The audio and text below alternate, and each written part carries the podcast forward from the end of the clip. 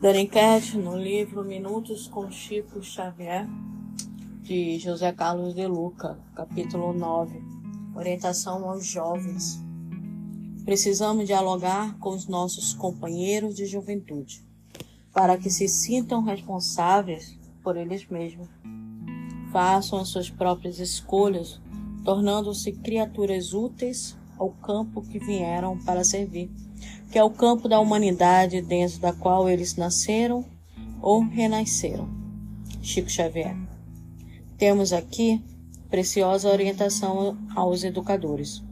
Em primeiro lugar, Chico destaca a necessidade do diálogo com os jovens, não apenas se dirigir a eles para repreendê-los, mas, sobretudo, para preveni-los, orientá-los, e isso os pais não farão com mimos, mas com conversa franca e permanente, o que implica doação de tempo e presença na vida da prole.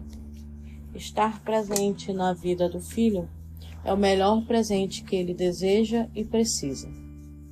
Chico complementa dizendo que esse diálogo deve levar os jovens a se sentirem responsáveis por si mesmos e a aprenderem a lição mais importante da vida, que é a possibilidade de cada um escolher seu próprio caminho e de experimentar obrigatoriamente as consequências boas ou ruins dessa escolha. Isso é educação para o crescimento. A maior meta que os pais devem aspirar é que seus filhos se tornem totalmente independentes e responsáveis por suas próprias vidas. A paz, no entanto, que, a pretexto de não desejarem que o filho sofra, cesseiam-lhe as possibilidades de crescimento, as experiências de amadurecimento, prendendo-o em uma redoma, aparentemente protetora, que apenas o tornará frágil, inseguro e sem uma boa autoestima. Com o passar do tempo, os adultos devem ser a cada dia menos pais e os filhos a cada dia mais adultos. Intensifiquemos o diálogo com nossos jovens, fazendo-os ver que eles mesmos são os construtores do próprio destino.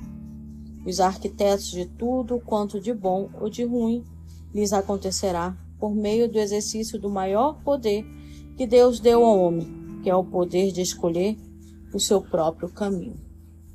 O diálogo aberto e o diálogo entre pais não somente dando o apoio como amigo, mas mostrando o respeito e principalmente a responsabilidade que cada um tem.